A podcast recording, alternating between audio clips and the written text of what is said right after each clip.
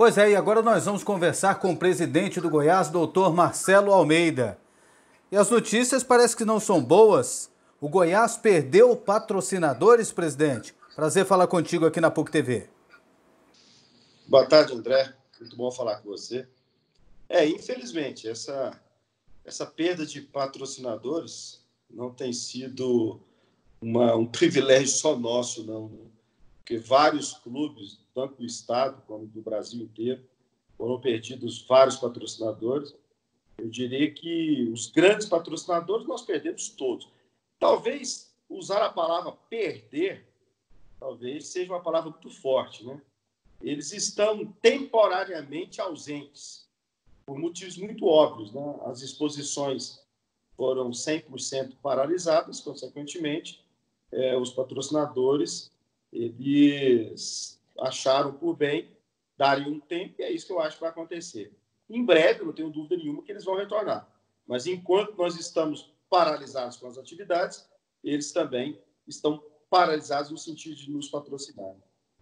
E essa suspensão temporária desses contratos, até que ponto afeta o caixa é, do Goiás, as despesas, as receitas, o que o Goiás tem que fazer a cada mês, presidente? De forma bastante significativa. Eu ainda não passei a régua, o que a gente vai chamar de prejuízo, porque a gente está no meio da batalha, no meio da guerra. E daqui a pouco eu vou ter que fazer as contas, mas essas contas não foram feitas ainda porque a gente não sabe que dia que que esse problema vai ser sanado. A gente, ninguém tem a ideia ainda, mas eu posso já adiantar que é uma perda milionária.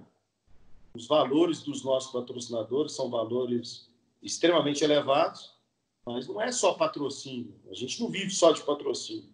A gente vive de bilheteria, a gente vive de jogos televisionados, a gente vive de valores que a Globo é, nos paga, enfim o, praticamente tudo parado. A única dúvida é com relação a essa questão do repasse da Globo, que a gente recebeu o mês de março, mas existe uma dúvida lançada muito grande se de fato nós receberemos o valor de abril. É, e em relação ao caixa do Goiás, até que ponto o Goiás tem uma gordura para aguentar aí esses prejuízos, tendo em vista até, por exemplo, que o Goiás recentemente vendeu o Michael? É, isso é importante ser dito é, o Michael ele foi vendido de forma parcelada. Nós recebemos a primeira parcela, parte dessa primeira parcela nós pagamos o Goianese e, obviamente, o Goiás ele tem uma série de, de, de, de valores que são gastos do cotidiano, que são que a gente, aqui que a gente chama de custo fixo. Né? O custo fixo do Goiás é bastante elevado, mas confesso que existe uma gordurinha sim mas uma gordurinha que ela é queimada muito fácil menos de 60 dias. Por conta disso, a gente iniciou uma série de negociações com jogadores, com fornecedores, com terceirizados. Não tem como ser diferente. A gente tem de fato, fazer isso. As receitas, elas praticamente elas acabaram. Não, nós não temos mais receitas entrando dentro dos nossos caixas. A gente apenas hoje nós temos despesas. Enquanto você tem apenas despesa e não tem receita, obviamente uma hora acaba, uma hora a fonte seca. E aí esse é o nosso medo e nosso grande receio, porque a gente não sabe ao certo quanto tempo tudo isso vai durar. É, o senhor, como médico e como desportista, é, acha que isso. O senhor tem algum palpite de quanto tempo isso dura? Eu acompanho muito os números desse problema que a gente vivencia. É, para vocês terem uma ideia, na semana passada, da semana passada para hoje, em uma semana, praticamente nós tivemos é, o dobro dos casos confirmados. Nós tivemos talvez um pouco mais do que o dobro do número de óbitos. Então é um número bastante significativo. Mas quando a gente coloca isso na tabela no Brasil, de uma forma regionalizada, a gente percebe que uma grande fatia desses casos e desses óbitos pertencem à cidade de São Paulo, ao estado de São Paulo.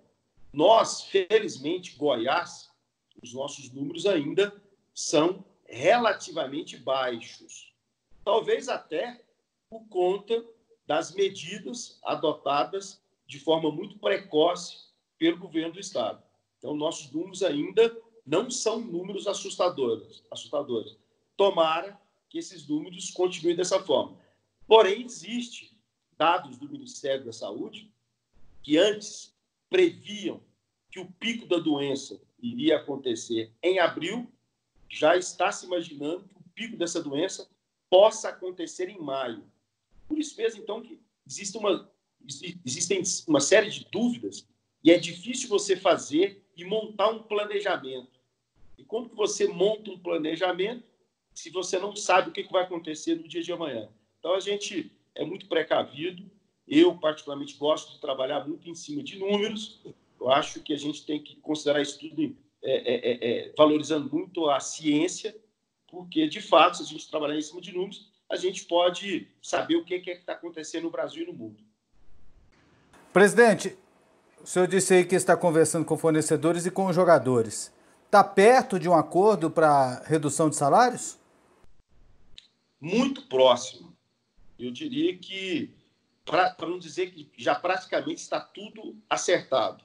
Eu prefiro não colocar aqui dados numéricos ainda, porque eu não tenho permissão do grupo para fazer isso, mas se eu tiver essa permissão, eu prometo que, que eu forneço esses dados mas de antemão gostaria de dizer apenas que os nossos, as nossas negociações estão, eu diria, praticamente concretizadas. E negociação boa para o clube e para os jogadores? Eu comecei a conversa com os jogadores exatamente no ponto onde, num problema igual a esse, onde todos nós estamos sendo afetados, a perda é para todo mundo. Todos nós perderemos uns mais, outros menos. As pessoas que têm um pouquinho de um nível de consciência um pouquinho aguçado, ela sabe que ela tem que fazer essa negociação. Não existe essa questão de você endurecer e falar eu não faço. É igual o meu discurso para os jogadores foi exatamente esse. Nós não estamos aqui negociando salário. Os salários de vocês, eles foram negociados lá atrás, quando a gente contratou cada um de vocês. Agora, a negociação é sobrevivência do clube. E eu pedi que os jogadores entendessem, eu diria que praticamente 100% deles, eles relutaram um pouco, é lógico, é normal isso. É, jamais na história do Brasil a gente teve uma coisa, na história do mundo a gente teve isso. Então, essa negociação salarial é uma coisa é, 100% entendível. E eles entenderam. E é o que vai acontecer. Muito obrigado pela entrevista, presidente, e que isso tudo passe logo, né? E que o futebol volte o mais rápido possível, porque está fazendo falta, né, presidente? É, infelizmente a gente não sabe. Só para te acrescentar esse dado que eu acho importante, nós tivemos uma reunião é, anteontem com o presidente da CBF e ele, ele inteirou a todos os clubes exatamente essa questão de retorno quando retornar? Ninguém tem essa, essa resposta ainda. E ele foi muito enfático em dizer que apenas as competições irão retornar à sua normalidade quando ele perceber que as autoridades governamentais da saúde, quando elas derem esse aval. Dia que der o aval, no dia seguinte o futebol volta. Por enquanto, infelizmente, não temos esse aval, por conta de que a gente não sabe exatamente que, qual o segmento que vai ser dado para esse problema. Beleza, muito obrigado, presidente. Eu que agradeço. Forte abraço. Valeu, obrigadão. Falou.